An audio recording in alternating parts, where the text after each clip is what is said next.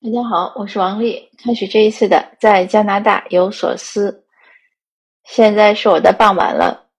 这两天我们这儿晴天，大太阳照着，挺晒的。温度呢也是还可以吧，二十几度。呃，用我孩子的话说，这个时候才是充分的说明温哥华为什么是最适合人类居住的地方。今天带他出去办事儿，回来他说：“你看这晴天，看着风景都不一样，心情就好。”这个呢，就是和我上一集的这个说天气是每个人感受不同，这个是个非常好的呼应。因为我来说，我晴天呢就觉得又晒，然后又晃眼，我还是喜欢这个麻阴天儿。所以说，生活呢就是小马过河，每个人呢感受都不一样。现在呢又到七月份，最近又开始收到一些几位听友的询问，就是关于孩子要来留学，嗯。听友问说要不要陪读？以前呢，我是很主张父母出来陪读，但是经过一段实践之后呢，呃，也是了解到一些情况之后，我发现这个父母陪读呢，也真的是个呃双刃剑。怎么讲呢？有的时候呢，父母陪读是很好的，会促动孩子的成，就是学习吧，然后能陪伴孩子成长。但是有的时候呢，呃，父母陪读好像还不如不陪读，呃，所以现在父母问我，当然主要是妈妈们了，问说要不要陪读，我会经常问我说你们亲子关系怎么样？如果亲子关系呃一般偏下的，那就我不建议你出来陪读，因为在家里，你想孩子和很多人都有关联的时候，和就咱说妈妈吧，这个关系还是偏下。那个出来只和妈妈两个人的时候，这个关系能妥，就是能很快改好吗？这个也是要打个问号。当然也有可能出来之后，呃，母子两个或者母女两个相依为命，关系好了，这也有可能。但是同样有可能就是关系会更恶化，因为这个关系差呢，他一般来说呢，我个人觉得，嗯，当然有些家长可能不爱听，嗯。他一一方面是可能父母孩子从小父母陪伴的少，所以呃没有那么亲密。呃，第二主要呢就是父母的教育方法不太适当，呃，比如说爱唠叨呀、爱说呀、爱管呀，或者脾气暴躁呀，呃，种种这方面。嗯，说到这儿我突然没有底气了。我觉得我这一集可能是家长们最不爱听的，但是我觉得我讲的也是实话，所以还是要。鼓起勇气把它讲完。那如果这些不好的地方他不改，呃，那他出来之后呢，关系肯定还是会不好。还有呢，有的父母呢，对孩子呢，就可能是，嗯，咱说害怕孩子骄傲吧，或者害怕自己骄傲，总是看到孩子的不足。呃，那这样呢，他出来之后呢，他可能看到的不足呢，也也是这样，甚至会更多。那这些呢，都是一些潜在的危机。另外呢，还有一些家长呢，原本关系还不错，可是出来之后呢，关系反而糟了。为什么呢？呃，这个也是因为爱的过度吧。因为父母呢，出来陪读的家长呢，呃，常常呢是会放弃一切，比如学习啊、工作呀，甚至原来的这些亲友呀，就是一一一门心思就出来陪，所以陪孩子读书成了他这个人生的使命一样，成了生活和生命的全部。至少在陪读这几年。那这样呢，他就眼睛难免就盯着孩子。当然，咱说这这个度呢很难把握。你像我这样的人呢，我我管孩子就是就是我很粗心，所以呢，我先生就总说我对孩子这个照顾不周。我也承认，嗯，我小孩有时候也开玩笑说这是亲妈妈，嗯，但是我确实，但是有些父母呢，呃，又是走了另一个极端，管的特别仔细。我也经常见这样的，也不只是陪读父母，就是本地的这样一起移民过来的，或者孩子生在这儿也是这样，孩子都好大了，然后父母那个对孩子的管的有点太无微不至了，就吃饭时候，哎呀，你吃这个，你别吃那个，呃，你别这样，你别那样，就是给让孩子完全没有空间，听得我都有点不好意思，嗯，或者有的父母跟我聊起来，比如说孩子要读什么大学呀，做什么工作。就管得很严，设计的非常缜密吧？这个计划，我说你为什么要这样管他呢？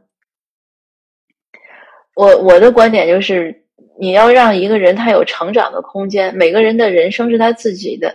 如果我们做父母的可能是希望孩子少走弯路，呃，希望他能利益最大化或者效益最大化，所以会帮他把这个蓝图规划好。但是你反过来想，这个是不是一种悲哀？他失去了他自己，呃，开拓生活呀，发现目标呀，呃，或者在生活中、世界中闯荡呀，他失去这些机会了。其实人的这些机会呢，并不多，他就。在一个既定好的故事里，当一个角色一样在演戏一样，那这有有什么意思呢？